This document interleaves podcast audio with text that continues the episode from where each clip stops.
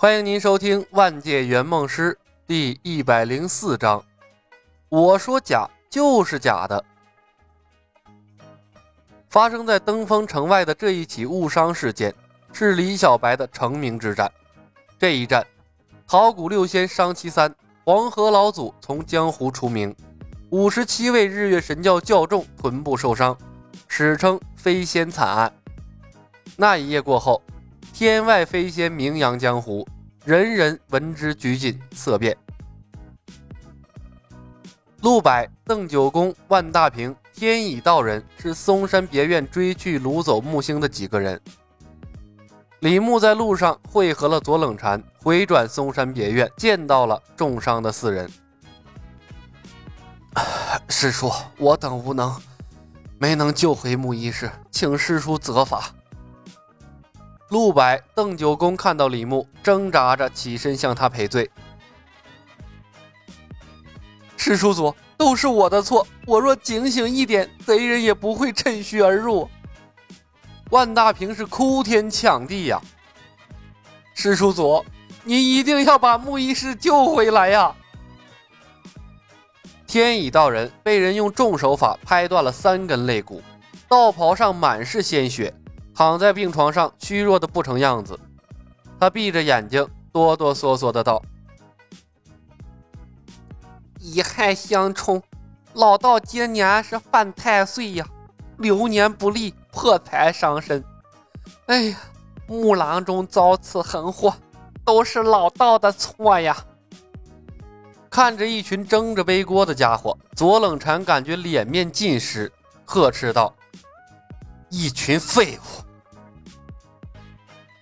看清楚凶手的模样了吗？李牧问道。在日月神教的营地没有找到木星，李牧暂时失去了方向。回来的路上，他在脑海里列举了几个嫌疑人，诸如不戒和尚、田波光等。但是当见到陆柏等人之后，他马上推翻了之前的想法。不戒和尚虽然武功高，但也没有可能同时重伤陆柏和邓九公两人。毕竟啊，两人同属十三太保，武功虽然比不上左冷禅，但也是江湖一流的好手。而田伯光那就更不可能了。黑衣蒙面，出手如电。陆柏惭愧的道：“我在那人手上一共没走了五个回合，便被他击倒了，也看不出他的武功来历。师叔，我在他手上走了七个回合。”邓九公说道：“同样也没看出他的来历，只知道他的武功奇高，不在左师兄之下。”任我行。当听完陆柏和邓九公的叙述之后，一个名字突然从李牧的脑海里跳了出来。算算时间，任我行差不多也就是这个时候回来的。只是让李牧没有想到的是。这任我行竟然没有来找他这个如日中天的仙山使者，而是抓走了手无寸铁的木郎中。为什么是任我行啊？那怎么不是田伯光呢？若是那好色之徒玩一玩，说不定就放回来了。可是任我行呢？李牧忽然有些头疼。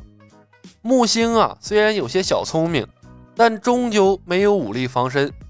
若任我行铁了心的要从他嘴里得到一些海外仙山的消息，那十有八九啊要露馅儿。老左，李牧回头打断了正在沉思的左冷禅。师叔有什么吩咐？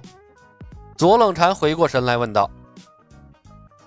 明日派人传出消息，海外仙山的事情是假的，是李小白编造出来的一场骗局，已经被你发现并揭穿了。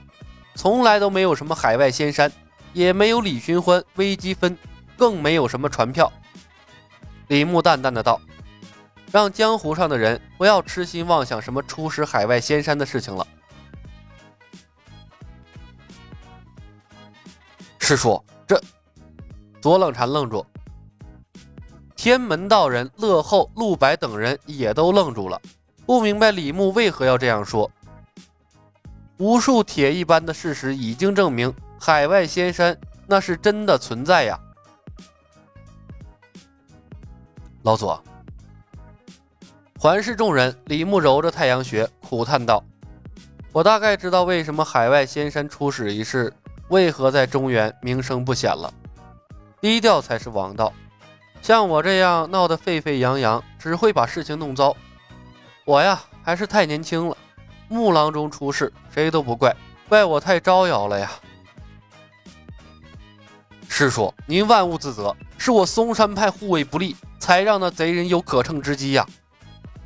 左冷禅一脸愧色，请师叔放心，我嵩山派竭尽全力，哪怕掘地三尺，也要把木郎中安然无恙的救回来。唉，但愿如此吧。李牧再叹一声。不过，为了穆医师的安危，我方才交代你的事情。还是宣扬出去吧。海外仙山一事，我们暗中进行就好。若到了归期，成员没有凑齐，我绑也绑几个高手回去。师叔英明，左冷禅师大喜过望啊！李牧的提议正合他的心思，他早就想这么干了。一旦海外仙山的事情成了谣言，那可供他操作的空间就更大了。左冷禅是巴不得全天下。只有嵩山派知道海外仙山的事情呢。那样的话，李小白想要回归之时，带走足够多的甲等绝学，只能依靠嵩山派。而没有仙山使者身份带来的困扰，李小白也能一心一意的帮助他一统五岳剑派。次日，依旧没有传来任务失败的消息，证明木星还活着。有他这样一个超级大高手在。即便任我行从木星口中探知到了关于海外仙山不存在的消息，估计啊，他也不会杀害木星，反而呢，会将木星作为一个筹码来要挟他，共同对付东方不败。这对李牧来说其实是一件好事儿，有利于他得到关键的任务道具葵花宝典。但是客户的生命掌握在别人手里的感觉，让李牧分外不爽。因为这意味着他的任务随时会失败。即便拿到了葵花宝典，同样可能会失败。木星的小命太脆了，那任我行一个手指头都能捅死他。李牧抬头，遥遥望了眼少室山的方向，决定去一趟少林寺。客户都丢了，这龟缩在这儿还有什么用？难道还指望任我行乖乖的把木星送回来吗？李牧从来都不是被动的人。一个时辰之后，在乐后的陪同下，李牧登上了少室山。禅房之内，李牧见到了《笑傲江湖》故事中传说的幕后推手方正大师以及冲虚道长。后世诸多网友的分析中。方正和冲虚俨然两个腹黑的政治高手，暗中策划了五岳剑派和日月神教的战争，让五岳剑派和日月神教拼的是你死我活。最后，少林武当岿然不动，毫发无伤，依旧是武林中的泰山北斗。晚辈见过方正大师、冲虚道长。李牧恭敬地向两位老者。李牧恭敬地向两位老者行礼，表现他的谦谦君子之风。后生可畏呀！方正大师笑眯眯地打量着李牧。李少侠，登封城外一招天外飞仙，覆灭魔教五十余人，真乃英雄出少年啊！惭愧，方正大师。昨日之事是一场误会，是晚辈鲁莽了。李牧谦逊的道：“晚辈不是嗜杀之人。”嘿嘿，杀魔教之人，何来鲁莽一说？方正大师笑道：“少侠，我和冲虚道长方才还提到啊，海外仙山一事，你便登门了。少侠可是为传票一事而来？”李牧看了眼方正。又看看老神在在喝茶的冲虚道长，摇头笑道：“呵呵，没有传票，也没有什么海外仙山。方正大师，冲虚道长，所有的一切不过是李某杜撰出来的一场骗局而已。噗的一声，冲虚道长刚喝进嘴里的一口茶全喷了出来，不可思议地看着李牧。方正大师那更是一脸错愕呀！李少侠，莫要拿和尚开玩笑啊！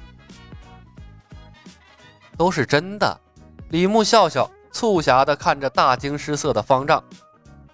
海外仙山骗骗外面那些凡夫俗子也就罢了，少林寺千年传承。方正大师不会也信了吧？本集已经播讲完毕，感谢您的收听。